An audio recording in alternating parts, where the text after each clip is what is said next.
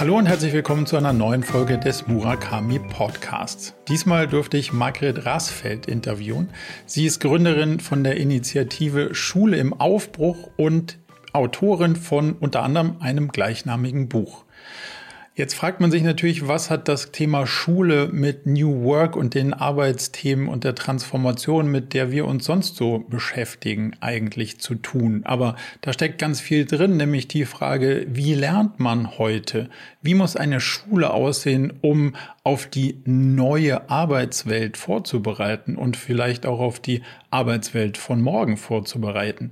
Und welche Herausforderungen im Kontext der Transformation haben den Ursprung eigentlich in unserem Bildungssystem? Und wenn wir das verstehen, haben wir auch die Chance, es zu ändern. Denn grundsätzlich müssen wir uns als Gesellschaft transformieren, damit wir die Herausforderungen der Zukunft meistern können. Aber dazu müssen wir gemeinsam die Frage beantworten, wie soll denn die Gesellschaft aussehen, in die wir uns transformieren wollen und welchen Anteil kann die Schule dabei leisten, Schülerinnen und Schüler darauf vorzubereiten. Diese und viele andere spannende Themen habe ich mit Margret diskutieren dürfen. Also von jetzt viel Spaß in der Diskussion mit Margret Rassfeld von Schule im Aufbruch.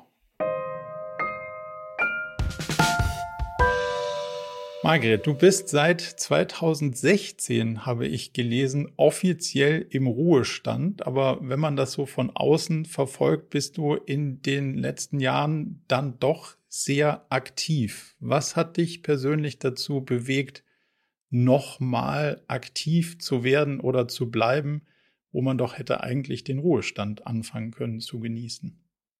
Ähm, ja, es kommt ja darauf an, was man als Genuss äh zeichnet. Also ich äh, begegne sehr gerne spannenden Leuten und ich ähm, bin auch sehr gerne immer weiter am selber weiter lernen und äh, mich sinnhaft einbringen. Da bin ich ja nicht die Einzige, die mit Ruhestand sich nicht in Sessel legt und das mehr betrachtet. Ähm, für mich war das sehr, sehr gut, weil ich hatte die Initiative Schule im Aufbruch ja schon 2012 gegründet und war da auch schon immer aktiv, aber parallel war ich ja Schulleiterin einer sehr besonderen Schule und hatte eigentlich so eine Art Doppelbelastung. Ich habe ja zum Teil 40.000 Menschen im Jahr erreicht, aber ich wusste ja dann so 2015, 2016, dass äh, ich nicht deckeln muss, sondern dass ich ja bald mehr Zeit habe, mich ganz Schule im Aufbruch zu widmen. Und insofern war das ein toller fließender Übergang. Also ich habe das gemacht, was ich vorher schon gemacht habe, nur mit weniger äh, Zeitdruck und äh, ähm, ja, ich kann mir, ich, und auch nicht diesen, diesen Druck, den du ja hast in der Schule, da musst, hast du Abitur, dann hast du dies, dann hast du jenes.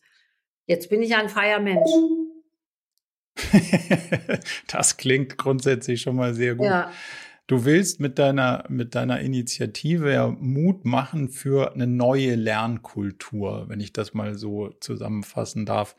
Wie genau soll die aussehen? Kannst du uns mal da so ein bisschen mit auf die Reise nehmen? Was glaubst du, was, was ist anders oder was, was ist heute nicht so gut, was morgen anders sein mhm. muss und wie wird's besser? Also die meisten Schulen in Deutschland, die sind ja stehen geblieben. Das heißt, äh, es gibt das ein, es gibt einen Fächerkanon, es gibt ein, es gibt Schulbücher, da steht drin, was du lernen sollst. Und das wird im Gleichschritt oft noch in 45 Minuten Häppchen verabreicht und dann werden die Tests geschrieben. Also alles ist ausgerichtet auf Noten, auf Tests. Und viele Schülerinnen und Schüler, schon oft schon sogar schon in der Grundschule, verlieren die Begeisterung und die Freude und ihre vielen Fragen, die sie haben, weil sie immer im Erfüllermodus sind. Also so Arbeitsblätter sind nicht gerade anspruchsvoll mit Lückentexten und so weiter. Und da sind die meisten Schulen in Deutschland, wir haben auch schon Schulen, die sich auf den Weg machen, aber das System ist eigentlich immer noch da stecken geblieben. Wir bilden auch immer noch so die Mittelalterkasten ab mit unserem mehrgliedrigen Schulsystem. Auf Selektion ist das ausgerichtet und äh, das Ganze führt dann dazu, dass ähm, die Schülerinnen und Schüler nicht nur Angst haben, Fehler zu machen, sondern viele fühlen sich auch nicht gut genug, weil sie ja dauernd benotet werden, bewertet werden, diszipliniert werden. Und die Lernfreude geht so zurück. Und ähm, das ist äh, wie soll ich sagen, also die Menschen haben die äh, Grundbedürfnisse nach Autonomie, selber mitgestalten, nach Verbundenheit und nach Sinn und die werden sträflich unterlaufen in der Schule. Und so werden eben viele Kinder auch krank durch dieses System. Viele LehrerInnen werden auch krank. Also schon deshalb müssen wir dieses System grundlegend neu denken und verändern.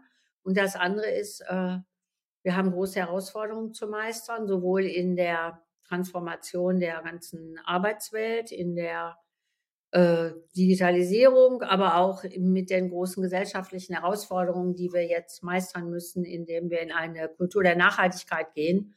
Und da ist Fehlerangst und Erfüllergeist äh, fatal eigentlich. Da brauchen wir Kreativität, auch Experimentierfreude, mal im Team arbeiten können und alle diese Dinge. Und deshalb muss Schule neu gedacht werden. Dafür setze ich mich ja schon seit 30 Jahren ein. Äh, und zwar, ich setze mich da nicht nur für ein, sondern ich habe ja auch Schulen geleitet, die anders gelaufen sind, sehr erfolgreich. Und jetzt freue ich mich, dass allmählich das so in Mainstream kommt. Zumindest sagen jetzt viele Schulen, ja, wir müssen grundlegend was anderes machen, aber wie? Wer kann uns dabei helfen und so weiter? Also die, die Bereitschaft ist jetzt schon sehr viel größer als vor zehn Jahren. Du schreibst in deinem, in deinem äh, Buch Schule im Aufbruch von einer Kultur der Potenzialentfaltung, wenn ich mhm. das, wenn ich das richtig im Kopf habe. Wie, wie sieht denn das aus, eine, eine Kultur der Potenzialentfaltung, wenn du es so ganz konkret in die Schule trägst? Also jeder Mensch hat ja viel Potenzial in sich, was wir oft gar nicht kennen ähm, und oft nur erfahren, wow, was, was, was du kannst, was du wirklich kannst. Oder wenn du plötzlich mit etwas konfrontiert wirst, wo du plötzlich ganz andere Seiten an dir selber entdeckst. Also wie sieht das konkret aus? Ich kann ja mal einfach die, die äh, Lernformate von Schule im Aufbruch, die Organisation, die ich gegründet habe, ähm, darstellen. Ähm, ich bleibe noch mal bei dem alten Fächerkanon, den müssen wir auch dringendst überdenken. Sowas wie Entrepreneurship oder Talente kommt ja da gar nicht drin vor, aber wir haben ja unsere Fächer und du kannst auf zwei Arten lernen, indem eben vorne jemand steht, der dir sagt, was du tun sollst und wann du dazu getestet wirst oder indem du lernst, selbst organisiert zu arbeiten und dir Wissen selbstständig beibringen kannst. Das ist nicht. Neues. Das macht ja Montessori schon seit 150 Jahren sehr erfolgreich, hilft mir es selbst zu tun. Und äh, wenn du heute nicht lernst, dir selber Wissen anzueignen, wie das geht, äh, dir Zeit einzuteilen, dich äh, auch mal zu disziplinieren und Dinge zu tun, wo nicht Hurra schreist, sondern auch mal beharrlich dranbleiben, aber vor allen Dingen auch Dinge, die dich begeistern, verfolgst, ähm, dann bist du ziemlich aufgeschmissen, auch in der Arbeitswelt, die auf uns zukommt. Das Wissen wird ja mhm. Maschinen mhm. gehen und wir brauchen ja diese äh, menschlichen Fähigkeiten. Ja, also ein Lernformat von Schule im Aufbruch ist, dass du dir Deutsch, Englisch, Mathe selber beibringst, am besten in jahrgangsübergreifenden Gruppen, so dass Kinder sich oder Jugendliche sich auch helfen können, äh, dass sie nicht alle immer dasselbe machen und dass du dann dir auch ähm, das selber arrangierst, wann du dich testen lässt. Und so ein Test ist einfach der Abschluss von einem, äh, von einem Thema. Also ist jetzt nicht, Gott, mhm. morgen schreiben wir eine Arbeit. Das ist jetzt das nicht so kreative, wobei du schon ziemlich viel Freiheiten hast, wann du was machst und oft auch Auswahl hast aus so einem Aufgabenpool, was du jetzt verfolgst, was du vertiefst, was nicht. Das zweite Lernformat heißt projektbasi projektbasiertes Lernen, einen Tag in der Woche. Dann gibt es eben ein Thema, ähm, zum, zum Beispiel Wasser oder das Thema Energie oder das Thema Ernährung oder ähm, ein soziales Thema. Und dann suchen Schüler in Gruppen sich dazu Forscherfragen. Meinethalb beim Thema Wasser kann ich jetzt mal sagen, die eine Gruppe wollte äh, wissen, wie funktioniert denn hier die Wasserversorgung in Berlin, hat sich da auf den mhm. Weg gemacht. Die andere wollte wissen, was macht Nestle in Brasilien, die kaufen da Brunnen auf, verletzen das Menschenrecht auf Wasser und die dritte hatte was von virtuellem Wasser im Fernsehen gehört und es nicht ganz verstanden. Und die sind dann auf den Alexanderplatz und haben 100 Leute befragt, was ist virtuelles Wasser? 98 hatten den Begriff noch nie gehört. Ja, und dann wird geforscht und sich selber eben dieses Wissen angeeignet und dann wird hinterher in der Gruppe und in der Klasse das Ganze geteilt und oft mit, ja, weil man ja selber von dem Thema begeistert ist, lernen die Lehrer genauso viel dazu wie die MitschülerInnen und oft ist es so in einer Form von Begeisterung und Emotionalität und nicht so, so trockenes Sachwissen. Und äh, wichtig wäre da allerdings, dass man jetzt nicht nur sich Wissen aneignet, sondern dieses Wissen, was ich jetzt habe, auch einbringt, um Lösungen zu finden für Probleme, die wir gerade haben. Und deshalb ist aus mhm. dem projektbasierten Lernen aus dem wöchentlichen Projekttag der Friday geworden. Und der äh, Friday läuft gerade sehr, sehr gut und heißt eben vier Stunden jede Woche. Äh, Thema Curriculum sind die SDGs. Du suchst dir wieder eine Vorschaufrage, suchst dir Gleichgesinnte, die sich für dasselbe Thema interessieren, eignest dir Wissen an, suchst Lösungen, setzt die Lösungen um und kooperierst dabei mit anderen aus der Community, seien es Unternehmen, Künstler, ähm, Eltern mit ihren Berufen, ähm, andere Menschen und so weiter. Das ist ein zweites Lernformat, wo du ja zum einen etwas nicht entdeckst, sondern nicht verlierst, ist nämlich deine Lernfreude, deine Begeisterung für etwas und deine Kreativität.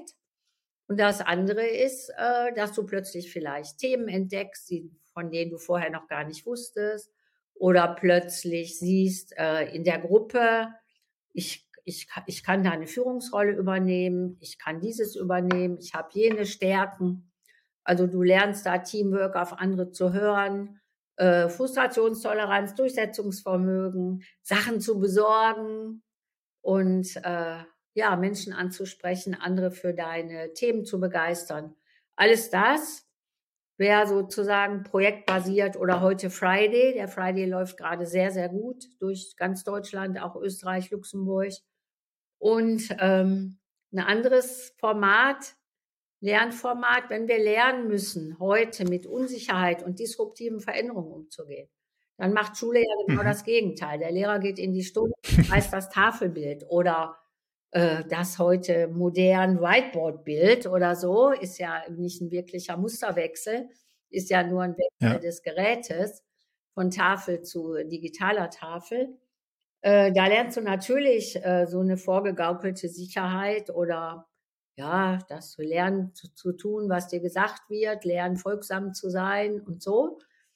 Und äh, dann haben wir uns immer überlegt, wie können solche Lernformate zum Beispiel aussehen. Und für dieses äh, Lernen mit disruptiven Veränderungen umzugehen, mit äh, wirklich Team zu lernen, wirklich auf dich gestellt zu sein und nicht immer einen an deiner Seite zu haben, der dir sagt, was du zu tun und zu lassen hast. Da haben wir uns das Lernformat Herausforderung überlegt. Herausforderung ist mhm. neben dem Friday das Lieblingsfach aller. Und Herausforderung bedeutet, du kriegst drei Wochen geschenkt, musst eine Herausforderung meistern außerhalb deiner Heimatstadt und musst mit 150 Euro überleben sozusagen. Also raus, okay. weg, auf dem Wasser, zu Fuß, Fahrrad, whatever, auf dem Bauernhof oder oder. Und mit 150 Euro drei Wochen für alles auskommen in der Gruppe. Mhm. In der Regel in der Gruppe. Und da, äh, ja, also eigentlich ist sowas wie Pfadfinder, sag ich mal. Du kannst aber auch ein Buch schreiben. Die Pfadfinder schreiben, glaube ich, nicht so Bücher. Äh, hm. Wir haben viele, die haben ein Buch geschrieben in einer Herausforderungszeit irgendwo in Brandenburg auf dem Dachboden.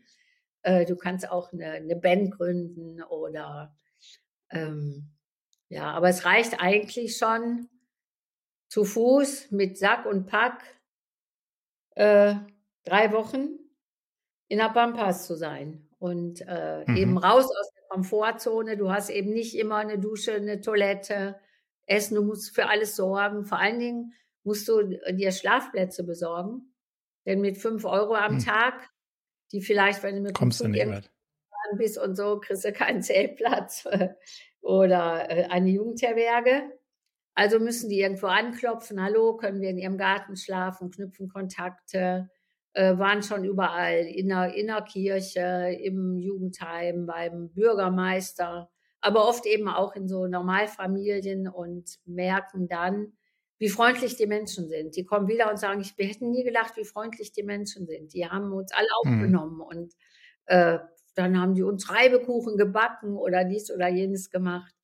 Also das ist so ein Lernformat andersrum gedacht. Wenn wir lernen müssen, da und damit umzugehen, welche Lernformate sind dafür geeignet? Ja. Mhm. ja.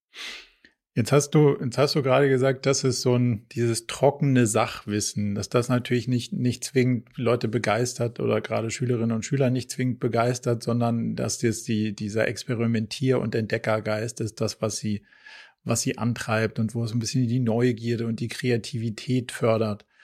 Wenn man jetzt sich das so vorstellt und da so ganz klassisch drauf guckt, was ist denn dann mit dem trockenen Sachwissen? Braucht's das noch oder kann man das nachgucken, wie viele Bundesländer so ein Deutschland hat oder wo Deutschland überhaupt quasi geschichtlich herkommt oder ja, muss das dann doch schon noch? Deutschland hat, das kannst du mal eben googeln.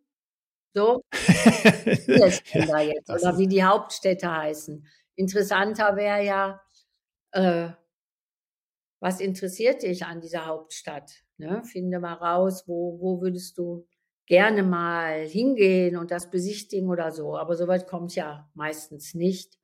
Äh, also das kannst du googeln. Äh, ich glaube, dass man auch sehr viel über Filme lernen kann. Ich gucke sehr gerne Terra X zum Beispiel. Das ist mhm. ja eine wahnsinnige Sendung, die ja die ganze Geschichte zu allen möglichen Themen ja auch aufgreift. Und dann kann man da hinterher drüber sprechen. Äh, wir haben ja auch in Deutschland inzwischen einen hohen Anteil an Kindern und Jugendlichen, deren Herkunftsland nicht Deutschland ist.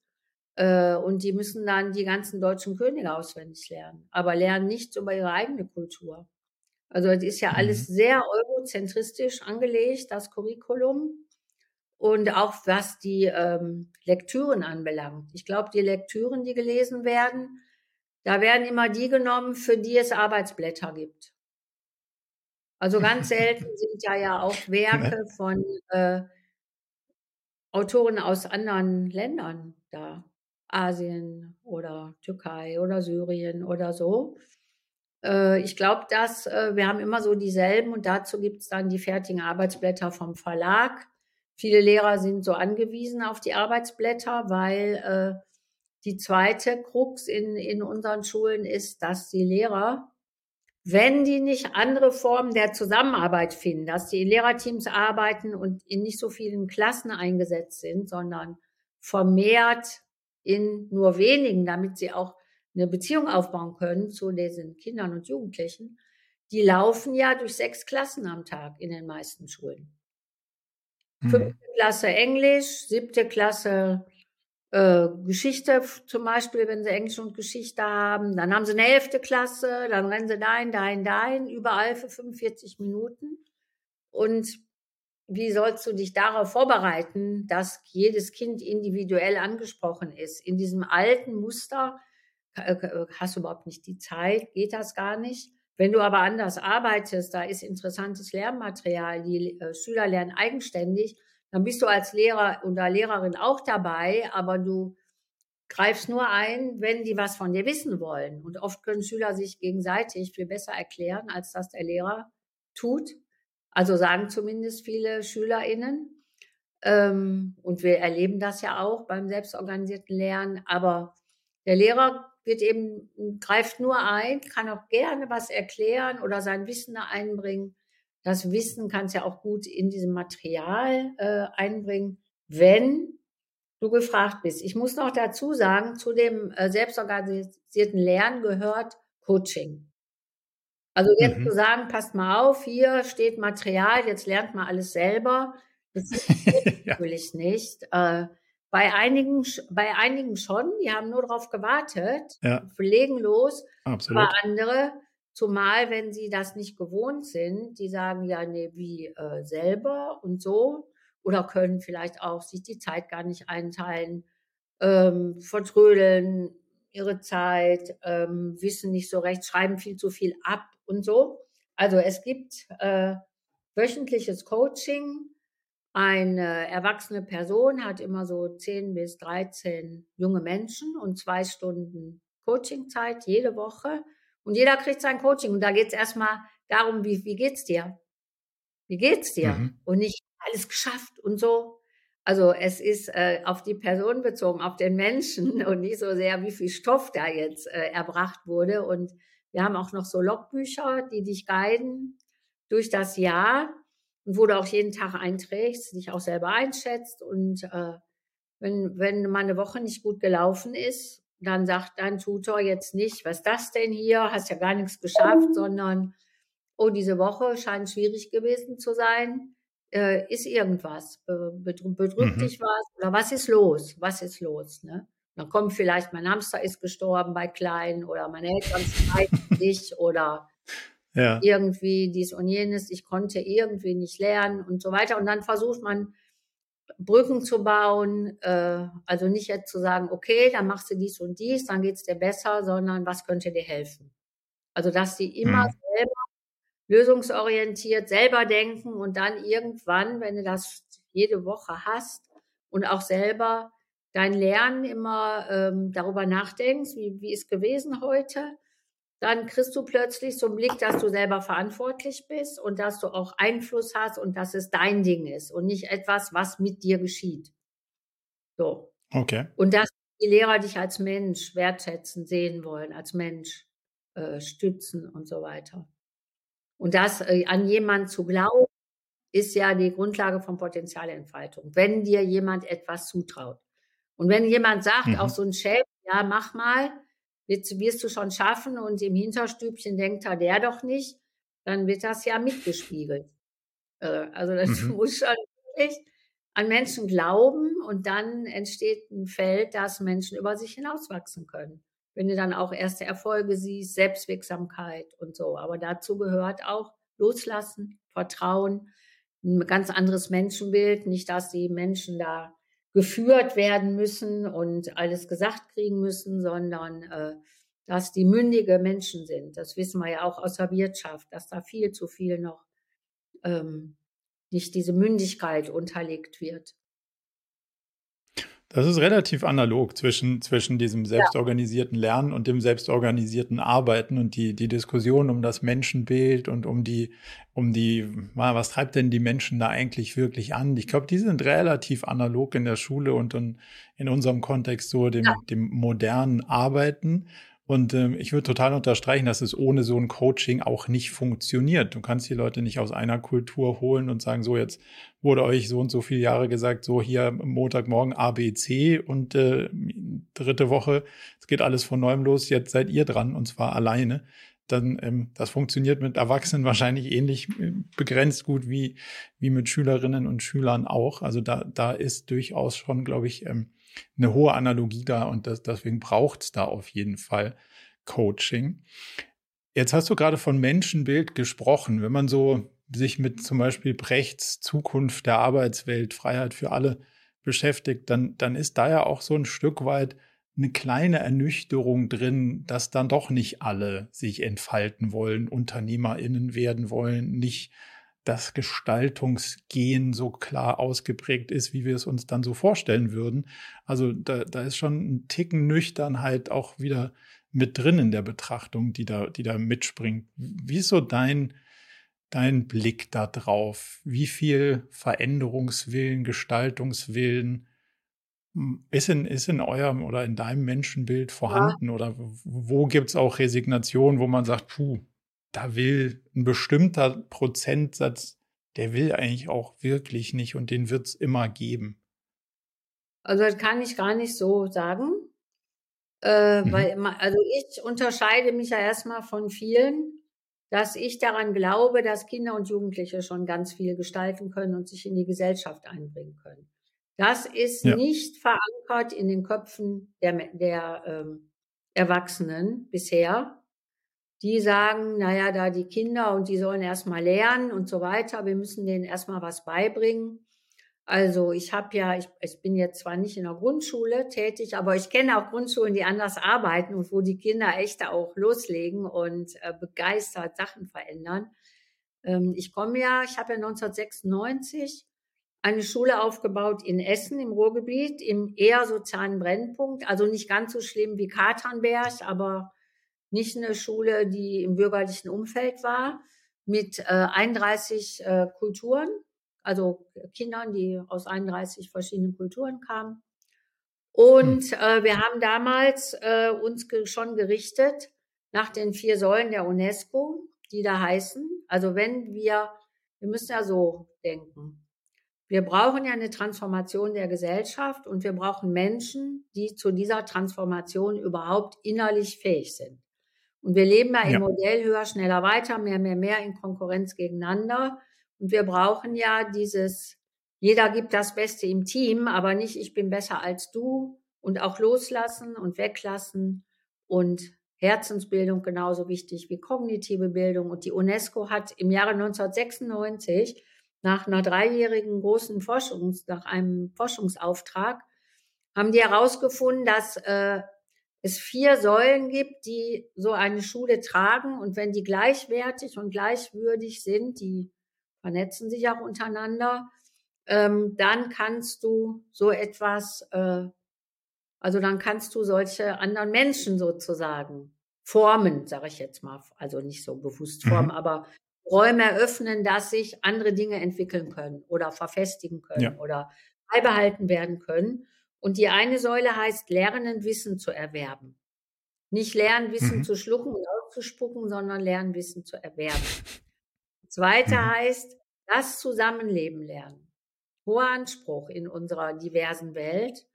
Und durch unser selektives Schulsystem ist da schon mal der erste die erste Schwierigkeit, das Zusammenleben zu lernen, weil wir ja oft Kinder auch trennen. Wir kennen ja genügend Edelviertel, wo bestimmte Kinder gar nicht anwesend sind. Die dritte heißt Handeln lernen. Und Handeln lernst du durch Handeln und nicht durch Bücher. Also Lernformate handeln zu lernen. Verantwortung, okay. Herausforderung, Friday. Und die vierte heißt Lernen zu sein. Also dich selber kennenlernen, wer bin ich eigentlich? Und dann auch im Laufe der Zeit, wofür schlägt eigentlich mein Herz? Also so New Work im Sinne von Friedhof Bergmann. Das haben wir ja, ja noch gar nicht richtig umgesetzt, New Work im Sinne von Friedhof Bergmann. Und äh, was, wofür schlägt mein Herz? Was ist das eigentlich? Und wie kann ich mich mit dem, was mir sozusagen mitgegeben wurde als Gabe, mich in die Gesellschaft einbringen, also sinnstiftend tätig werden. Und äh, zu diesen vier Säulen brauchst du natürlich andere Lernformate. Und wir haben die damals, haben wir diese Schule in Essen aufgebaut auf diesen vier Säulen. Und wir hatten zum Beispiel in der fünften Klasse einen Tag pro Woche, diesen Projekttag, von dem ich vorhin schon geredet habe, wo die Kids immer in den Stadtteil gegangen sind und haben geguckt, wo können sie sich einbringen. Die haben zum Beispiel mhm. ein Energielehrpfad gebaut, im Jahre 1997 wohlgemerkt.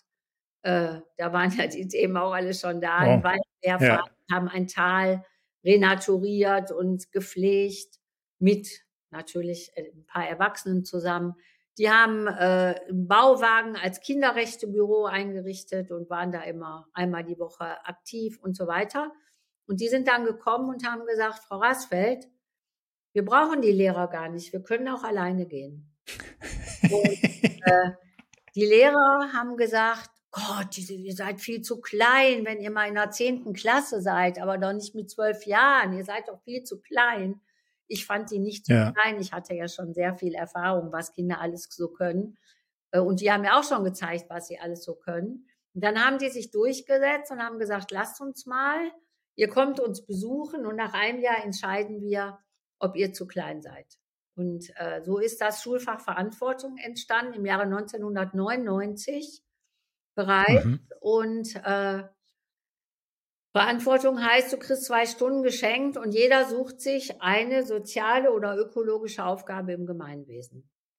Was haben die gemacht? Zum, also ein Bereich war immer sich um Jüngere kümmern, Grundschule oder Kindergarten. Da naturwissenschaftliche Versuche machen, vorlesen gehen, spielen, äh, irgendwas Kreatives machen, tanzen, äh, im Sportverein mithelfen, dem Trainer, äh, sich um alte Leute kümmern, Handykurse, Computerkurse, ähm, bei einsamen Menschen mal einmal die Woche vorbeigehen und so weiter und so fort. Irre, Und jedes Kind liebte dieses Fach.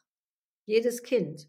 Wir hatten damals sogar auch, habe ich noch Fotos von, äh, da ist Wesel aus der, nee, Abu Dalla aus Syrien, glaube ich, war dann Coach für Wesel in der Grundschule, äh, weil die hatten äh, zusammen mit der Polizei und dem Jugendamt hatten die so ein äh, über Bewegung und bestimmte Spiele, so ein Gewaltpräventionsprogramm mitentwickelt.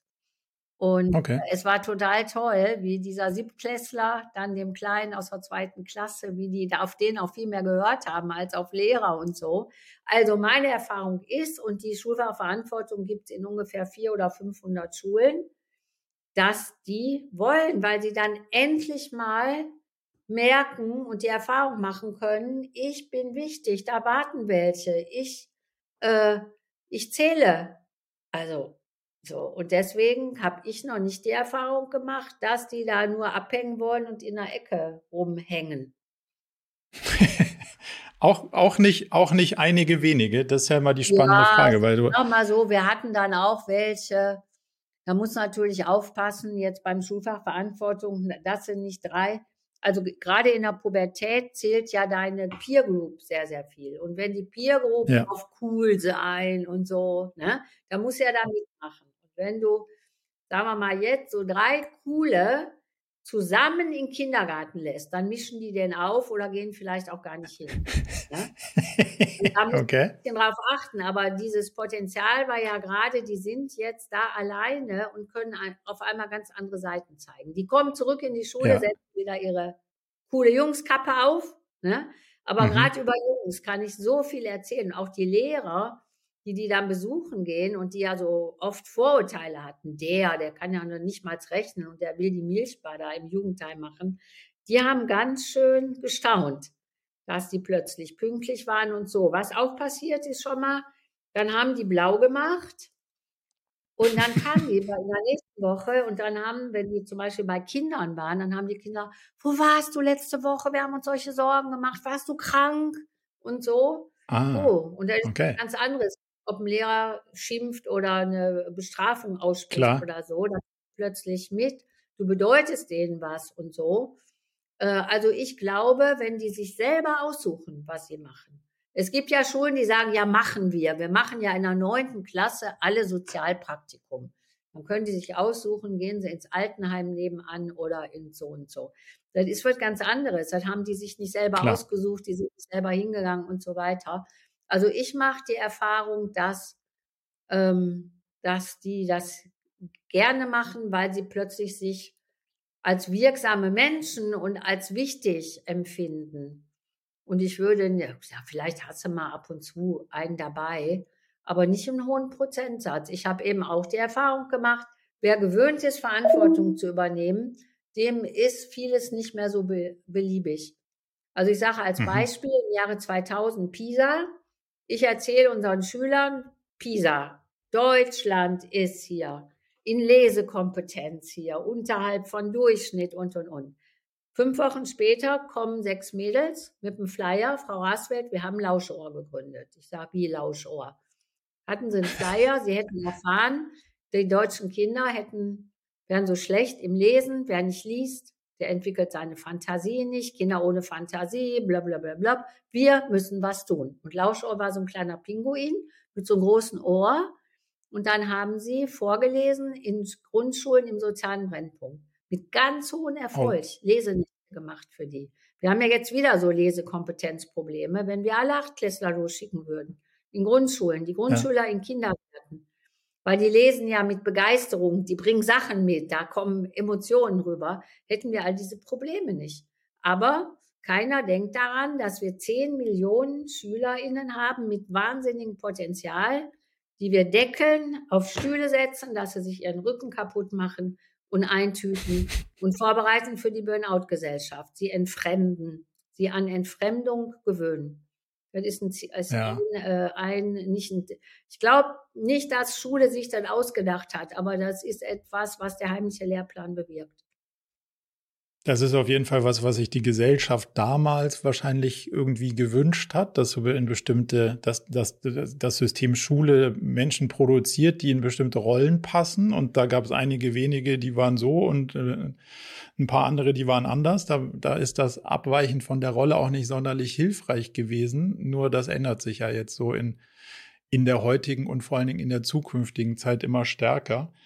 Mich würde deine Sicht mal drauf ähm, interessieren, Thema Stärken, Stärken oder Schwächen ausbügeln bei Kindern und Jugendlichen als Vorbereitung auf die Arbeitswelt von morgen. Das eine, das andere, von beiden ein bisschen. Wie, wie wird am besten, also kann man die Schwächen komplett ignorieren und sagen, die, die SchülerInnen finden schon ihren Weg, wenn sie nur ihre Stärken oder gehört so ein bisschen, ja. ein bisschen von allem auch dazu? Wenn ich mal früh anfange, so ein Kind kommt jetzt in die Schule, ne? Wir haben ja schon sehr tolle, viele tolle Kindergärten auch, die ganz anders arbeiten. Jetzt kommen die in die Schule, dann ist ja erstmal Schluss mit lustig. Auch so oft in den Köpfen der Lehrer. Jetzt fängt der Ernst an, ja. aber die Kinder und lernen aber noch ganz viel über Spielen und so. Aber das ist ja dann Freizeitbeschäftigung. Ähm, erstmal muss Lernen für die Kinder eine super gute Erfahrung sein. Die müssen merken, die kommen ja auch am ersten Schultag total begeistert dahin. Und ganz viele, mhm. neulich hat meine Mutter erzählt, ihr Kind wäre nach vier Wochen gekommen mit der Schultüte, hätte die Schultüte aus der Ecke geholt und hätte gesagt, Mama, wann kann ich da kündigen? Kann ich die Tüte? ja, das ist natürlich echt schlimm, ne? Also wir, wir haben ja auch tolle Grundschulen und so, aber wenn Lernen keine gute Erfahrung für diese Kinder ist, dann gehen die in Angst vor Lernen und so. Und deswegen ist erstmal wichtig, ein Freund von mir hat so einen guten Satz formuliert, der heißt, Schule muss das Gelingen organisieren und nicht das Misslingen dokumentieren. So, okay. und dann haben wir diese, diese übelsten Noten. Ne? Es gibt ja dann viele Schulen, die schon in der Grundschule dich mit Ziffernoten belegen. Und dann lernst du und dann bist du aufgeregt und dann kriegst du eine Vier. Und dann, mhm.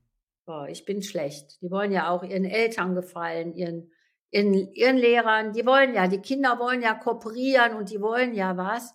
Und dann auf einmal merken sie, ich bin nicht gut genug, die anderen sind besser und so weiter. Also Noten haben bis Klasse 8 erstmal nichts zu suchen.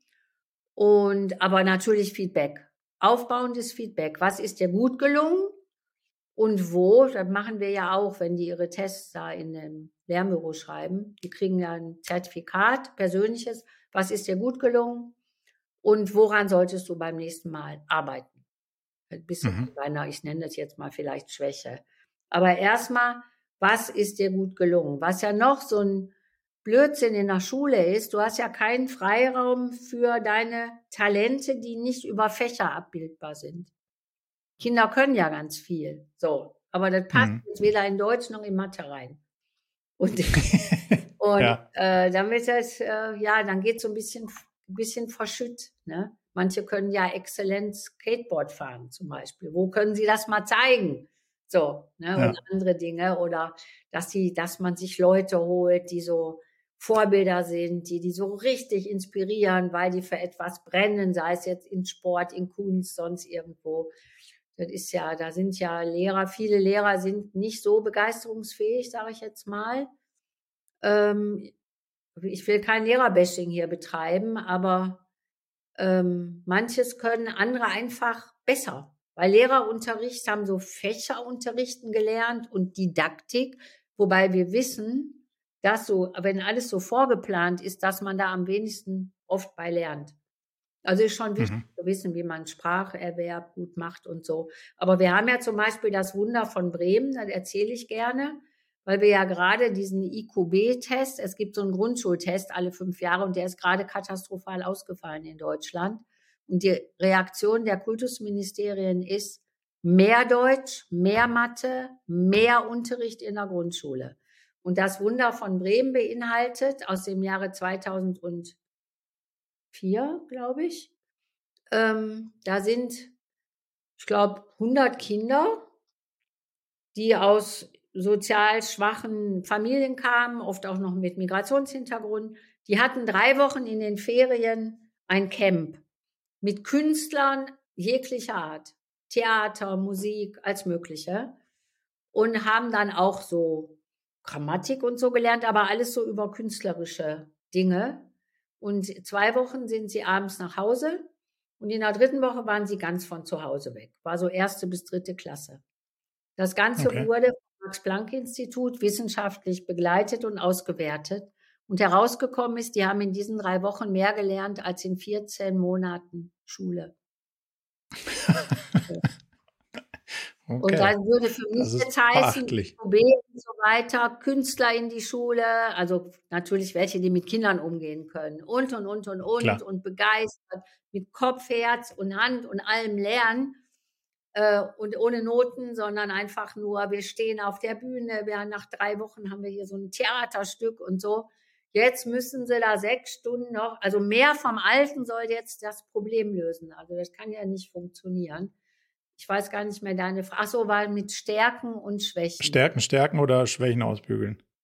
Sag mal so, äh, es, für mich ist es nicht das Ziel, dass alle in jedem Fach eine Eins haben. Also wer sich jetzt nicht so für dies und jenes interessiert, der kann ja auch mit einer Drei oder Vier leben und woanders ist er spitzenmäßig. Also wir versuchen hm. ja immer alle, also alle müssen bis zum Alle mittelmäßig. Mathe. Und die Mathelehrer, die die Krise, wenn da im Grundkurs zwölf Leute sitzen, die einfach dieses nicht verstehen.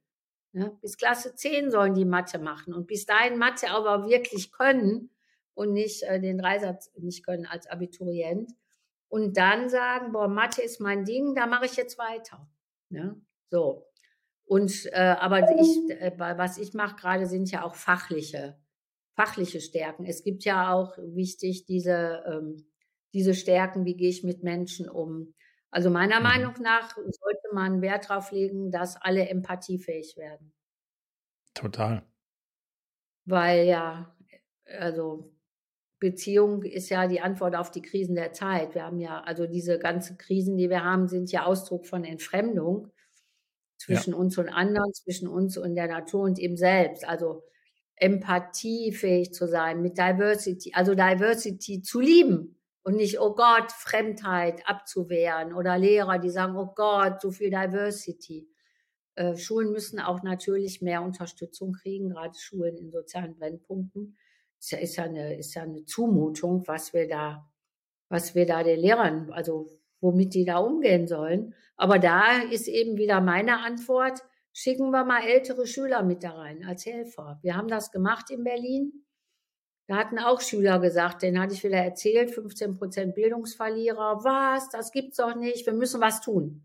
Also die Ursprungsfrage war hier nochmal Precht und äh, die, die nichts leisten wollen und so. Ich ja. glaube, wenn, wenn du die Erfahrung machst, wie toll es ist, anerkannt zu werden, dich einzubringen, was zu tun, aber was selbstgewähltes, das verlierst du, glaube ich, nicht. Äh, das als Erwachsener hat ja auch der Friedhof Bergmann, als der in Detroit mit den Arbeitern gearbeitet hat und die gefragt hat, was, wofür schlägt euer Herz? Was willst du denn wirklich?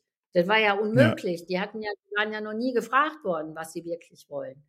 Und deshalb glaube ich, dass es einen Unterschied macht, ob Kinder so aufwachsen und ihre angeborene Hilfsbereitschaft, Neugierde, sich einbringen wollen, behalten dürfen und ausbauen dürfen oder ob sie erst kaputt gemacht werden und dann sollen sie kreativ sein.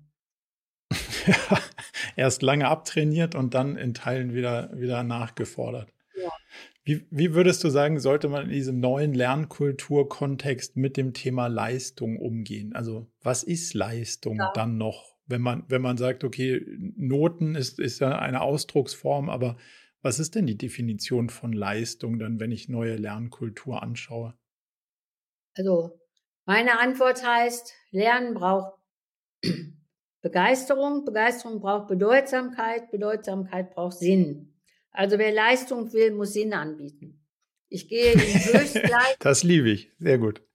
Wenn mich was interessiert, bewegt und so weiter, da gehen die doch ab wie die Rakete. Merken wir jetzt auch beim Friday, dass auch Eltern sagen, ey, die sitzen da den ganzen Samstag und nähen hier irgendwelche Sachen. Die haben doch eigentlich frei. Ne? Ja. Ähm, Das ist das eine. Äh, also die Möhre hinhalten, hier, wenn du das jetzt lernst und ausspuckst, dann kriegst du die Eins. Das ist ja eine, keine intrinsische ähm, Geschichte. Das ist ja dann für diese Note. Und ähm, ja, Leistung alleine und im Team. Also erstmal, und Leistung erfordert aber auch einen Willen, etwas wirklich auch wollen und äh, auch dann ähm, Frustrationstoleranz, Beharrungsvermögen haben, dranbleiben, auch mal, wenn nicht sofort alles gelingt. Sowas lernst du alles auf Herausforderung. Schade, dass jetzt nicht hier eine Schülerin neben mir sitzt, die mal erzählt. Ich hatte heute Morgen Vortrag in einem Gymnasium. Da war die mit. Die war, ja. die wirft immer, also die Schüler, wenn die dann erzählen, was sie so erleben und erfahren haben, was ihnen keiner mehr nehmen kann. Äh, sowas lernst du nicht äh, im Schulbuch, indem du ein Gedicht interpretierst. So. Wahrscheinlich nicht. Ja. Und jetzt kann man sich fragen, welches Kulturwissen brauchst du eigentlich? Also was soll denn noch vermittelt werden? Ähm, so, an Grundkultur. Also meine Meinung ist, dass wir in einem, einem äh, in einer Gesellschaft, die äh, multi ist, auch äh, uns nicht nur auf die deutsche Kultur beschränken dürfen, damit die Leute sich identifizieren und wiederfinden können. Aber das kannst du ja ganz einfach, indem du etwas anbietest und jeder Vorstand dazu und dann bringst du halt alles zusammen oder bringt seine eigenen Erfahrungen da rein. Ähm, das zweite ist, was sträflich vernachlässigt wird und jetzt bei Corona auch gestrichen wurde, sind eben die wichtigen Fächer wie äh, also jetzt nicht unbedingt als Fach gelehrt, aber die, die, die ähm, Fachbereiche Musik und Kunst. Ich finde, mhm. Kinder sollten viel stärker mit Ästhetik aufwachsen, mit Musik, mit Kultur, mit Kunst. Das beeinflusst uns ja in ganz anderen Sphären. Ähm, leider ist auch der Kunstunterricht manchmal so, dass die etwas malen müssen, was der Lehrer will. Das ist manchmal ja. noch so. Und dann malen die etwas anderes und dann sagt der Lehrer, nee, das ist falsch und gibt eine drei. Ich kenne viele ältere Leute, die sagen, ich kann nicht singen. Das Schlimmste war Vorsingen und alle haben gelacht. Also sowas macht man natürlich nicht. Aber die Begeisterung Absolut, ja. und die Gemeinschaft und so, ähm, das müssen wir aufpassen, dass uns das nicht, was wirklich die Persönlichkeit auch bildet. Theater ist was Tolles, tolles Fach. Wird in England ja ganz viel in den Schulen über Theater vermittelt.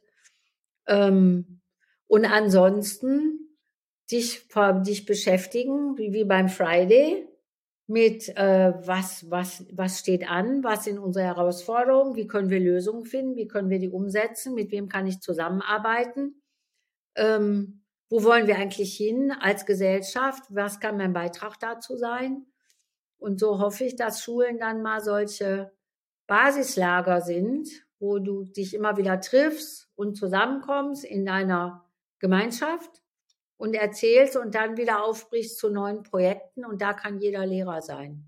Also du hier als, als Unternehmensberater, auch spannend, ne? dass, dass so ein so ein junger Mensch sagt, was macht denn eigentlich so ein Unternehmensberater? Und die, die das frage ich mich auch seit Jahren. Und du ja vielleicht dann, ich, ich habe ja mal, wir haben ja früh angefangen mit Design Thinking bei uns.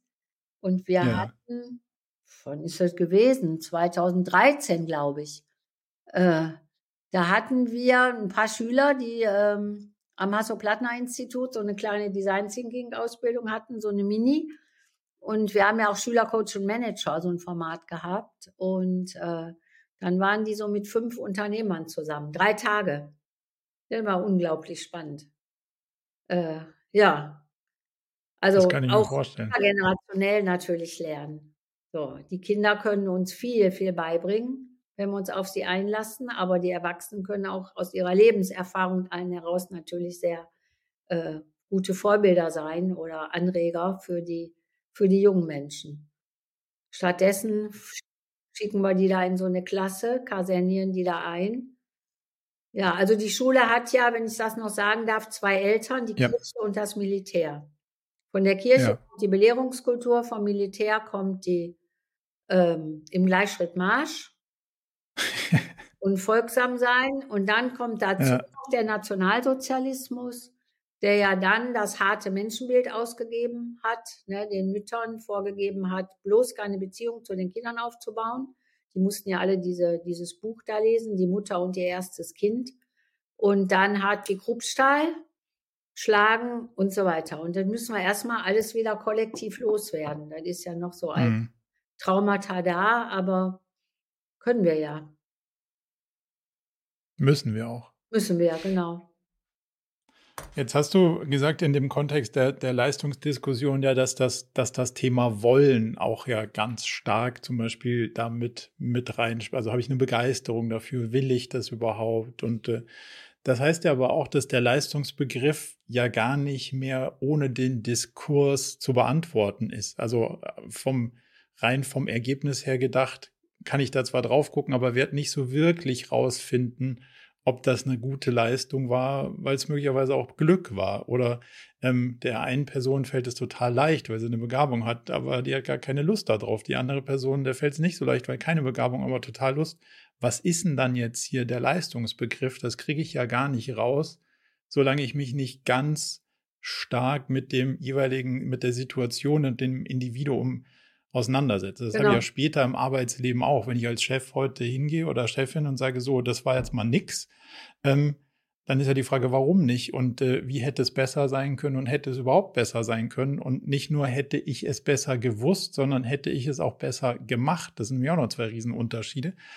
Und dann merkt man ja die Auseinandersetzung mit der realen Leistung und dem Leistungsbegriff, das ist sau anstrengend. Also da muss ja das Gegenüber auch zum, jetzt in, in, in deinem Kontext, zum Benoten, da muss ich mich ja richtig tief reingraben in die jeweils individuelle Situation.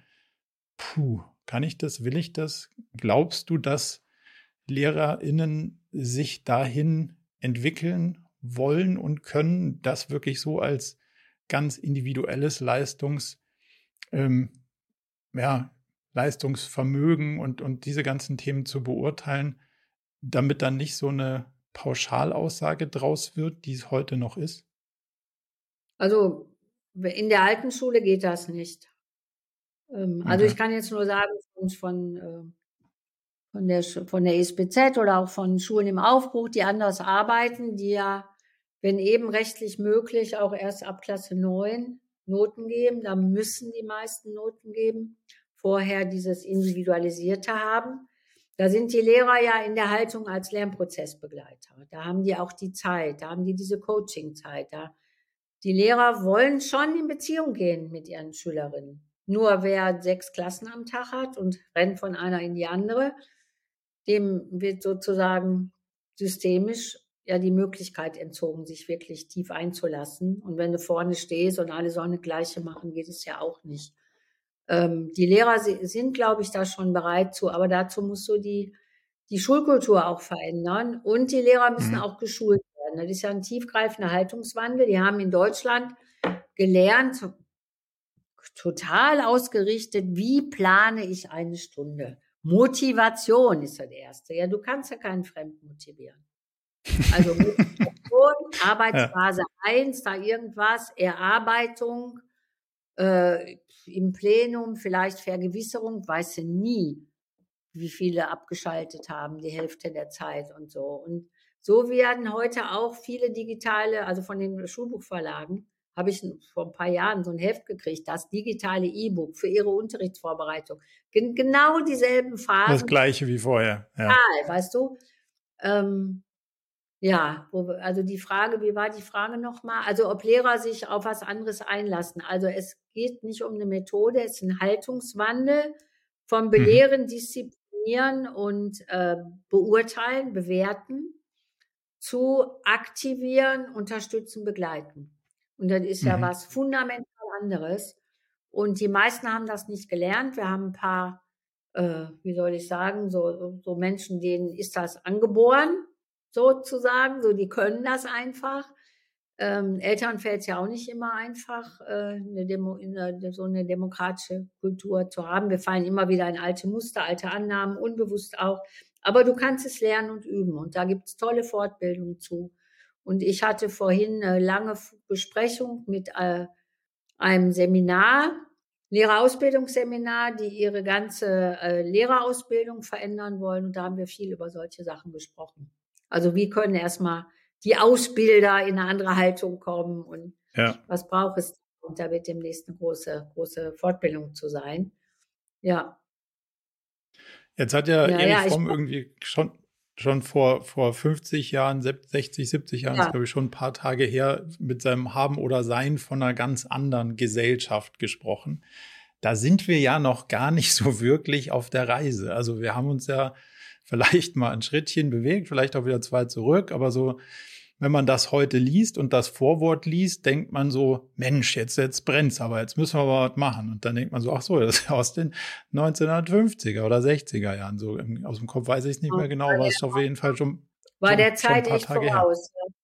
Der hat ja, aber das, das, das Schlimme ist ja, das hätten wir ja schon sehen können, die letzten 50, 60, 70 Jahre. So richtig viel passiert scheint aber nicht zu sein. Jetzt sagst du auch, wir brauchen eine Transformation der Gesellschaft.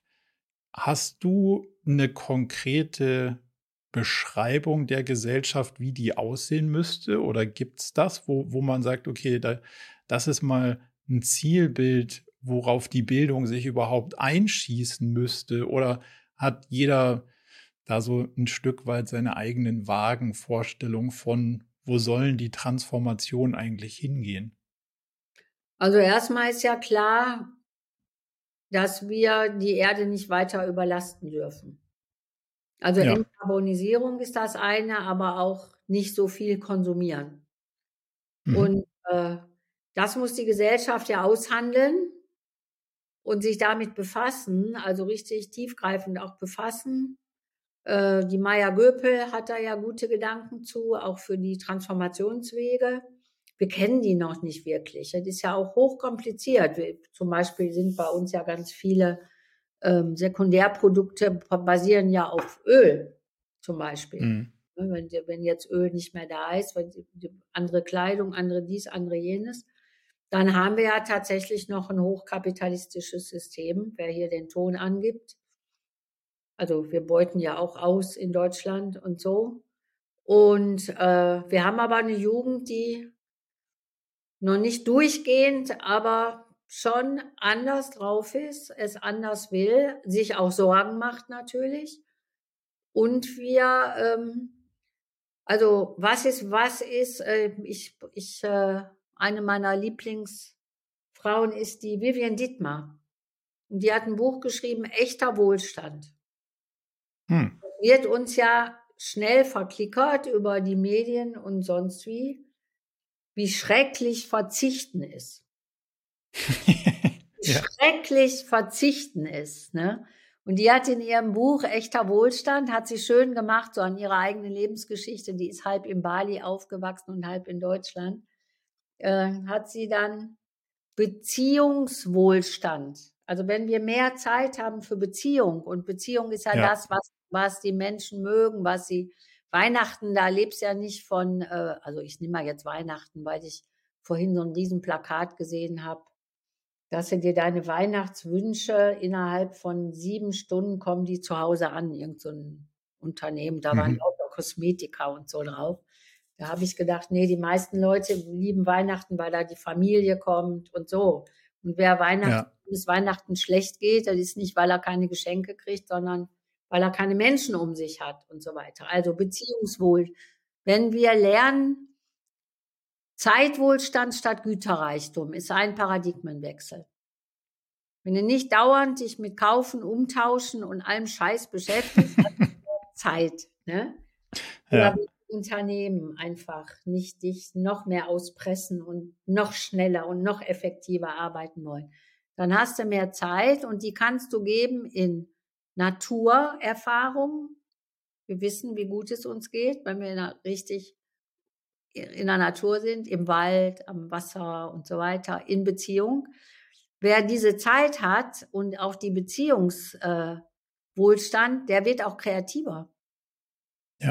Und äh, nur dann, sonst genau. nicht. Wenn du im, wenn du im Hamsterrad hängst, dann äh, wird es schwierig fünf Wohlstände, ne, die eigentlich dem Menschen entsprechen, die wir aber verlernt haben, weil wir auf anderes getrimmt wurden. äh, hat sie da wunderschön beschrieben. Und dann merkst du plötzlich, dass dieser angebliche Verzicht auf einmal der wirkliche Wohlstand ist und dass wir in Wellbeing gehen können. Ich meine, was ganz interessant ist, ist ja, dass gerade im Moment ähm, sehr, sehr stark die Debatte läuft über ähm, Wellbeing und äh, psychosoziale Gesundheit. Auch bei Kindern mhm. und Jugendlichen. Die ist ja katastrophal. 12 Prozent der Jugendlichen sind suizidgefährdet. 25 Prozent haben Depressionserfahrung. Das ist jetzt durch Covid alles nochmal so hochgespült worden. Das war vorher auch schon da und die Schule und die Arbeitswelt hat da natürlich äh, ihren Anteil dran, wie wir arbeiten, wie wir lernen, wie wir miteinander umgehen. Äh, ob wir da als Leistungsmaschine ausgebildet werden, die Stoff ausspuckt oder als Menschen gesehen werden. Ja, und das ist jetzt so massiv, dass ja auch ähm, die, die, auch diese Zukunftsängste, 60 Prozent haben ja Zukunftsängste, von Panikattacken bis Depression, alles dabei, dass wir jetzt nicht wissen, wie wir diese Jugendlichen auffangen sollen. Und jetzt wird doch auch über Schule nachgedacht. Also ich bin jetzt viel eingeladen bei Gesundheitsämtern. Wie können wir die Resilienz bei Kindern und Jugendlichen fördern? Ja, und Resilienz förderst du durch äh, Erfahrung von Wirksamkeit und Sinn. Also brauchen wir mhm. dafür mhm. Lernformate, wie ich die vorhin beschrieben habe. Also es ist jetzt alles ähm, hochgespült und keiner weiß wie, aber das Thema ist Achtsamkeit, solche Sachen ist ganz, ganz hoch im Kurs gerade. Die äh, Familienministerin, die gibt ja jetzt 10 oder 15 Millionen für Achtsamkeit in Schulen und so. Ja. Also auch in der Arbeitswelt, also wieder die Burnout-Gesellschaft, ne? Arbeit ohne Sinn, wie viel arbeiten ohne Sinn. Deswegen fände ich ja den die Friday meisten. alle toll. Den Friday. Was, was für alle? Also ja. der Friday sind ja die vier Stunden. Und mhm. äh, ich, also meine Vision ist eigentlich der Friday für alle. Und es hat auch schon mal jemand, ich bin da in so einem Lab von Otto Scharmer, was so ähm, bereichsübergreifend ist. Und da hat mal jemand anders sich so eine Art Friday ausgedacht. Also du kannst äh, neun Stunden, man könnte auch sagen sechs Stunden, ähm, dir sozusagen freischaufeln, um das zu tun, wofür dein Herz schlägt oder dich in die Gesellschaft einbringt, was Sinnstiftendes zu machen.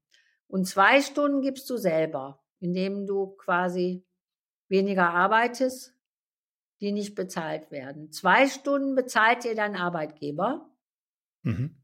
Und zwei Stunden bezahlt dir irgendeine andere Stelle, also die Bundesanstalt für Arbeit oder so. Okay. Also wir hatten auch schon zusammengesessen, Spitze von Bundesanstalt für Arbeit und zwei Kommunen, wo wir das ausprobieren wollten, weil ich dann gesagt habe, dann koppeln wir das mit dem Friday an den Schulen und dann gibt's äh, eine eine Website, da kann man gucken, ach, die Idee ist jetzt da, hier in unserem Dorf legen wir jetzt ein, was weiß ich, dies und jenes an, dann können sich da Schüler zugesellen oder die Schüler stellen ihre Ideen rein und Erwachsene können sagen, oh, da mache ich mit oder die, also, dass wirklich sich generationsübergreifend die Menschen mit Dingen beschäftigen, die die Welt ein Stück besser machen und die ihnen Sinn geben und wo sie tätig werden und wo sie erfahren, wir können was verändern, wir können was machen und äh, das fände ich richtig gut. Aber dann kam Covid, dann ist halt auch in diesen beiden Kommunen, die wir da schon ziemlich weit äh, hatten, dass die aufspringen wollten, ist halt wieder ein bisschen, also ist halt jetzt erstmal ähm, ad acta gelegt worden. Aber das fände ich auch gut, dass du wenigstens, muss er nicht immer machen, kannst du auch zeitweilig, kannst du sagen, mache ich jetzt mal sechs Monate lang. Ne? Und dann gehe ich wieder in voll Vollbeschäftigung und so. Aber solche, sowas zu ermöglichen, damit die Leute nicht, äh, also jetzt frei haben, muss ja jetzt nicht heißen, ich sitze dann zu Hause und gucke mir Krimis an oder Netflix. Dann, ja. äh, so ganz im Sinne von Friedhoff. Ja. Das ist ja, da, da gibt es das Vorbild, im, also Silicon Valley macht das uns dann doch schon wieder seit Jahren ganz gut vor, dass Google sagt, 20 Prozent der Zeit könnt ihr selber also machen, was ihr wollt, im Sinne von, ihr könnt euch selber Projekte suchen, ihr könnt euch selber Kolleginnen oder Kollegen suchen, die da mitmachen oder ihr könnt das Ganze alleine machen und danach ja. schau da mal, was bei rauskommt. Und wenn das für, für uns als Unternehmen oder für uns als Gesellschaft irgendwie hilfreich ist, dann nehmen wir das vielleicht auch in die 80 Prozent Zeit auf und, und greifen das Projekt auf und dann kriegst du da sogar Power aus dem Unternehmen drauf, bezahlte Mitarbeiterinnen und Mitarbeiter, die dann das wirklich irgendwie dann noch größer umsetzen. Und da kommen ja, wie man da beobachten darf, echt faszinierende Sachen raus. So. Ähm, aber braucht halt, wie, wie du sagst, den Rahmen, das Coaching und man kann nicht nur sagen, so jetzt ist der Freitag, macht da alle, was er wollt, sondern man muss halt auch den Rahmen schaffen und, und da ja. einladen und, und ähm, dafür sorgen, dass da auch dann der richtige Nährboden entsteht. Ja. ja. ja wir haben äh, ganz am Anfang über das Thema Fehlerkultur gesprochen. Das würde ich ganz gerne noch mal so ein bisschen aus deiner Brille beleuchten, denn meine Wahrnehmung ist, dass wir in Deutschland durchaus viel in diesem ganzen New Work-Thema über Fehlerkultur sprechen. Aber ich glaube, es ist ein bisschen verkehrt chronotiert, weil Fehler zu machen ist ja nach wie vor nicht erstrebenswert. Ähm, da würde ich, würde mich mal interessieren, wie, wie du aus dieser Schulbrille da drauf schaust, weil ich glaube schon, dass wir eine andere Kultur brauchen, die aber mehr in Experimentierfreude geht weil ein Fehler zu machen würde ja bedingen, dass vorher schon einer wüsste, wie man das hätte anders machen können, dass es nicht falsch läuft. Weil, und da würde ich gerne eine, eine in, also wenn ich es aussuchen dürfte, eine feine Linie ziehen, aber die Linie schon durchaus ziehen. Weil ich glaube, was wir nicht brauchen, ist Leute, die Fehler machen, die wir hätten nicht machen müssen, weil wir schon wissen, wie es geht. Was wir brauchen, sind Leute, die sagen, hm, weiß keiner so genau, aber ich traue mich es mal auszuprobieren und dann bin ich interessiert und beobachte, was bei rauskommt und sorge aber dafür, dass das, was wir gestern gemacht haben, was nicht dazu geführt hat, dass wir es nicht nochmal genauso probieren, sondern beim nächsten Mal anders. Nimmst du wahr, dass es diese Differenzierung in dem Diskurs auch, auch in der Schule schon gibt oder ist da das Thema Scheitern genereller beleuchtet? Ähm, also für mich gehört Experimentierfreude und Fehlerfreude, Fehlerkultur gehört für mich sehr stark zusammen. Äh, in der Schule äh, werden Fehler angestrichen. In der Schule wird nicht angestrichen, was du gut gemacht hast. 80 Prozent gut gemacht. Der Rest könnte noch ein bisschen besser werden, sondern überall mit Rotstift die Fehler, Prozente. Dann wird dir erzählt, das Beste ist, aber am meisten lernt man aus Scheitern. Ja, scheiter mal in der Schule, dann bist du sitzen geblieben oder musst die Schulform wechseln. Das sind alles äh, Sprüche, da, äh, die treffen da nicht zu. Du lernst Scheitern auf Herausforderungen, weil du dir ja einen Plan machst. Zum mhm. Beispiel, weil du ja irgendwo hin, du hast ja ein Ziel. Und spätestens am sechsten Tag passiert irgendwas, das, das Leben läuft eben nicht nach Plan. Ne? Oh, warte mal, ich muss mal hier Licht anmachen. Ich sitze hier schon im Dunkeln.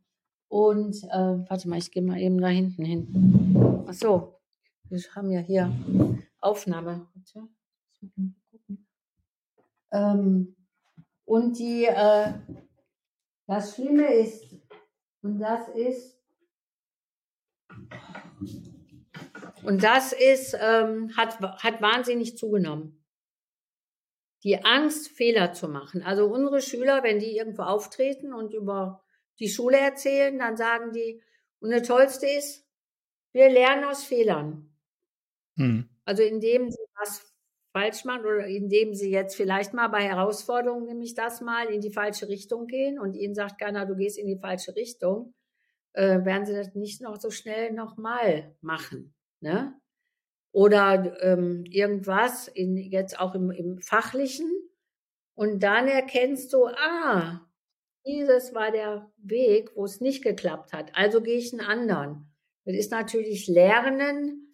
Umwege erhöhen die Ortskenntnis. Gibt es auch so einen Ja, so, aber gepaart, und das finde ich, das, das finde ich spannend, gepaart mit, mit einer guten Selbsteinschätzung. Also und da, da, da ist das, glaube ich, schon auch ein wichtiger Teil dieser ganzen Fehlerkultur-Diskussion. Weiß ich, ob ich mich auskenne oder nicht? Und wenn ich sage, du, ich, ich kenne mich hier gar nicht so gut aus, dann ist mein Gegenüber auch entsprechend bereit zu sagen, naja gut, dann läufst du halt vielleicht 20 Minuten länger bis zum Ziel. Aber wenn du sagst, ich kenne mich hier super aus und dann laufen wir gemeinsam Umwege, dann muss man natürlich auch mit der mit der ähm, ja. entsprechenden Reaktion ein Stück weit klarkommen. Und das, das finde ich, gehört schon auch gepaart mit in die Diskussion, welche Erwartungshaltung wecke ich dann auch später bei, wenn ich zum Beispiel in die Arbeitswelt übertrete und sage so, naja, gut, im Irrtum ist schon, ist schon erforderlich, weil so alles weiß ich noch nicht. Aber wenn ich dann möglicherweise auch mit einer Anspruchshaltung antrete, als ob ich keine Irrtümer und Irrwege einschlagen würde, dann kommt es manchmal auch zu, sagen wir mal, Kulturclash. Und das ist, glaube ich, auch noch ein wichtiger Teil. Ja, ja. Oder äh, wenn du, wenn du so eine Fassade aufbaust, weil du dich ja. nicht äh, schlecht machen willst. Ja? Schule lernt, in der Schule lernst du, also ich habe ja gerade eine, eine Erfahrung gemacht. Wir haben Schüler von einem Gymnasium, die nach dem Lockdown wiederkamen, also die total auf Spur gelaufen sind, alles Einserschüler, die richtig im Funktionsmodus waren.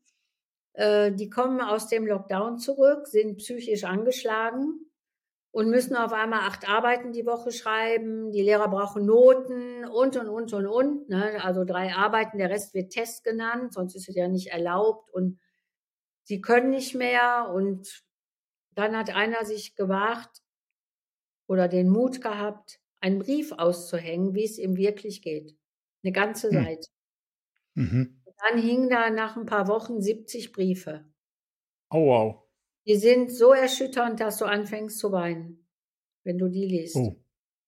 Äh, ich habe keine Zeit mehr. Alle Zeit, die ich habe, opfere ich der Schule für gute Noten.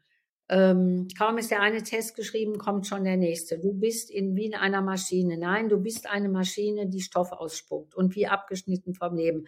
Du kannst gar nicht alles erfüllen, egal wie viel du dich anstrengst. Äh, ähm, in der Schule lernt man Fassaden aufbauen. Dir darf keine Tränen übers Gesicht laufen. Dir darf es nicht schlecht gehen. Du darfst nicht zeigen, wie es dir geht. Also Wahnsinn. Ähm, und diese Schüler hatten sogar die, ähm, die, den Mut, im August sind die auf die Straße gegangen mit Megafon und haben aus ihren Briefen vorgelesen und sind mit der Stadtgesellschaft in äh, Kontakt getreten also ich habe, ich bin mit denen verbunden. Mhm. Wir haben eine Gruppe gebildet und äh, es war total viel Presse da, Fernsehen, Radio, Zeitung und so weiter. Schule macht krank. Wir müssen da aussteigen. Wir müssen aus diesem System aussteigen. Burnout und Paradigmenwechsel, Begeisterung statt Bulimie lernen, Burn vor statt Burnout, Leben versus Faktenwissen und so weiter. Und ja. äh, wir haben dann jetzt hier in Leipzig die friedliche Bildungsrevolution gegründet. Also in Leipzig gab es ja schon mal eine Revolution, eine friedliche. Mhm. Dazu war die Nikolaikirche notwendig als Kristallisationsort, wo diese Kraft sich entwickeln konnte, wo du gemerkt hast, du bist nicht alleine, wo du viel auch als äh, Gemeinschaft gelernt hast. Und wir gründen jetzt hier in Leipzig ein Reallabor für die friedliche Bildungsrevolution um Lehrer, Schüler, Eltern, ähm, also erstmal um eine, wo alle aufgenommen sind, so wie sie sind, wo man nicht bewertet wird und wo erstmal informiert wird, was alles schon möglich ist in Schule. Die meisten haben ja gar keine Ahnung, was man alles machen kann. Und wo dann vor allen Dingen mit künstlerischen Interventionen an der Haltung gearbeitet wird. Und wir sind schon reingefeiert mit einem riesen Kulturfest in die friedliche Bildungsrevolution. Und da gibt's auch eine Seite, okay realabor-leipzig.de und da sind auch einige Briefe der SchülerInnen abgebildet. Und oh, das ist spannend. Wenn ich lese, dann merke ich, dass die Menschen ganz still werden. Manche fangen an zu weinen, weil sie wahrscheinlich an irgendeinen eigenen Schmerz kommen, dieser Entfremdung. Mhm.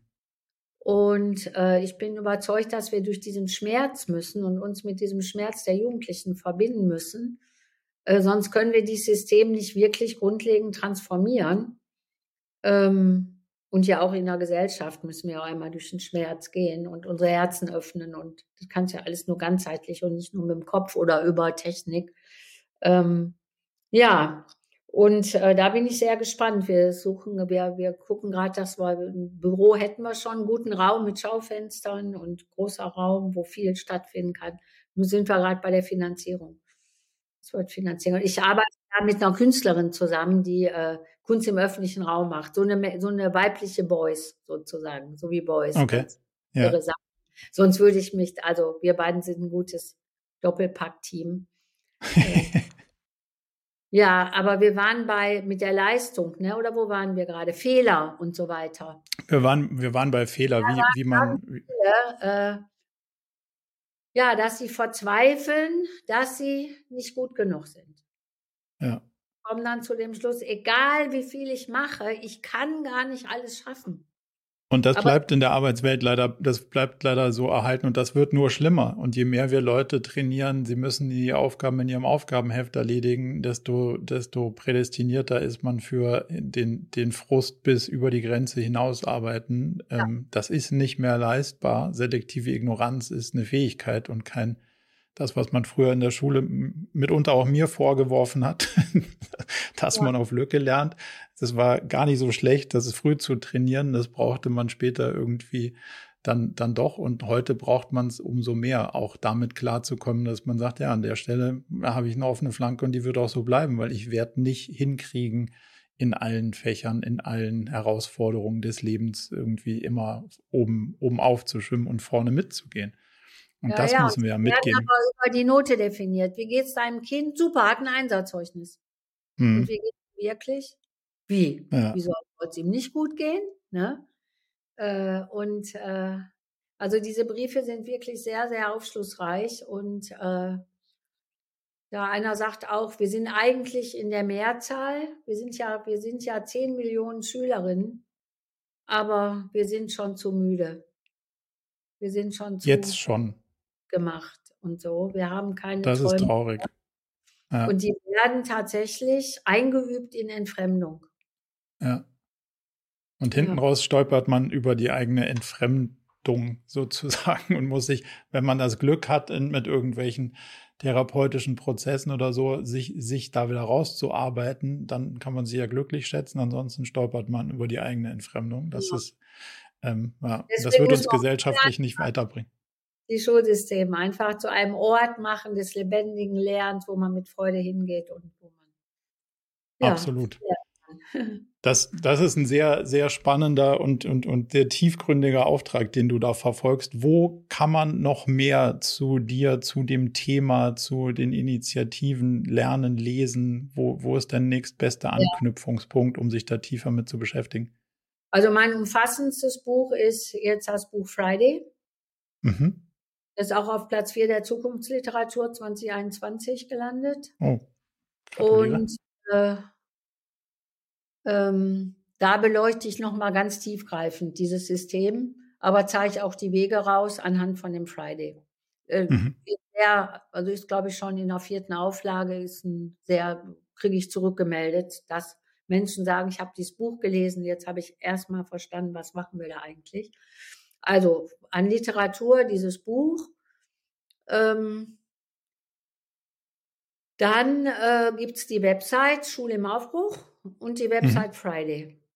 Und die Website Reallabor, die im Entstehen ist, wenn wir demnächst erstmal große Dinge machen, die werden da alle veröffentlicht. äh, Sehr gut. Genau. Die werden wir, die werden wir ja. auf jeden Fall in den, äh, in den Kommentaren hier zu der Folge verlinken, so dass man sich das auf jeden Fall dann auch, auch gut und tiefer weiter anschauen kann. Würdest du sagen, gibt es noch weitere Bücher rund um das Thema modernes Lernen, wo du sagst, da kann man auch, wenn man ja. Lehrerin ist, sich äh, ein bisschen mit auseinandersetzen, um also Gerald Hüther hat ja eine Menge geschrieben über die Würde, Potenzialentfaltung und solche Dinge. Dann hat viel geschrieben auch Joachim Bauer, der ist äh, Hirnforscher. Mhm. Der ist eigentlich derjenige, der den Durchbruch gegeben hat zu äh, Lernen läuft über Beziehung. Und das Ganze okay. auch hirnphysiologisch sehr gut erklärt. Ähm, dann äh, Hartmut Rosa, Resonanz. Ja. Auch der Zeit voraus, würde ich sagen, oder Wegbereiter. Ähm, ja. Das sind ja schon einige. So.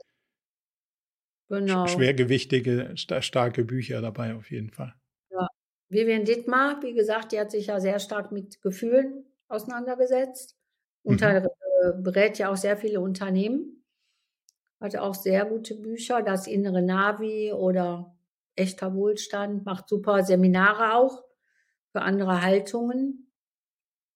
Ja, und zum Thema Haltung selber, Haltungswandel, da gibt's die Helga Bräuninger und Willi Schley, die haben, ähm, äh, Helga Bräuninger hat etwas entwickelt, das nennt sich Intus hoch drei. also das muss man, wenn man es äh, jetzt nachschlägt im Netz ausschreiben, Intus hoch drei. Mhm. Die äh, hat Apps entwickelt, wo man über Filme lernen kann. Also wo man okay. Situationen sieht und äh, ist sehr gut erklärt alles auf der Seite. Äh, und dann hat auch noch Willi Sch äh, ähm, Michael Schratz und Willi Schley gerade ein sehr gutes Buch rausgebracht, das heißt äh, Führen mit äh, Resonanz und Empathie, wo mhm. die neuen Transformationswerkzeuge äh, für die Schultransformation vorstellen. Okay, auch sehr spannend. Da kann man sich ja auch das ein oder andere für die Transformation von, von äh, ja, Arbeitssystemen ja. sich abschauen. Ja. Wir könnten noch ganz, ganz lange irgendwie sprechen. Das Thema ist sehr, sehr tief, tiefgründig und vielschichtig, aber ich würde sagen, für den Moment hast du uns einen sehr, sehr spannenden und ähm, umfassenden Einblick über, über ja, das Schulsystem, aber auch über deine Arbeit gegeben. Von daher erstmal vielen, vielen Dank für, für deine Zeit und den spannenden Austausch. Und ähm, all die, die spannenden Tipps, die du uns gegeben hast, werden wir auf jeden Fall in den, in den Show Notes verlinken. Und wer dann mag, kann da auf jeden Fall noch tiefer einsteigen. Von daher erstmal an der Stelle vielen, vielen Dank für deine Zeit. Ja, danke, dass ich hier sein durfte. Wunderbar. Sehr gerne. Dann bis bald. Ja, bis bald. Ciao. Ciao. Zum Abschluss noch ein kleiner Hinweis in eigener Sache. Wir haben ja nicht nur diesen spannenden Podcast, sondern auch einen Newsletter, bei dem wir uns versuchen, so aus unterschiedlichen Perspektiven dem Thema zu widmen, wie man eigentlich sein Leben und ein Unternehmen heute so wirklich führen kann und soll. Von daher gibt es da einmal im Monat ähm, ganz spannende Perspektiven und natürlich kriegt ihr über den Weg auch immer mit, welche neuen Podcast-Episoden stattfinden, welche Events wir vielleicht online haben und viele andere Sachen. Von daher meldet euch am besten gleich zur Mailingliste an unter murakami.com/newsletter.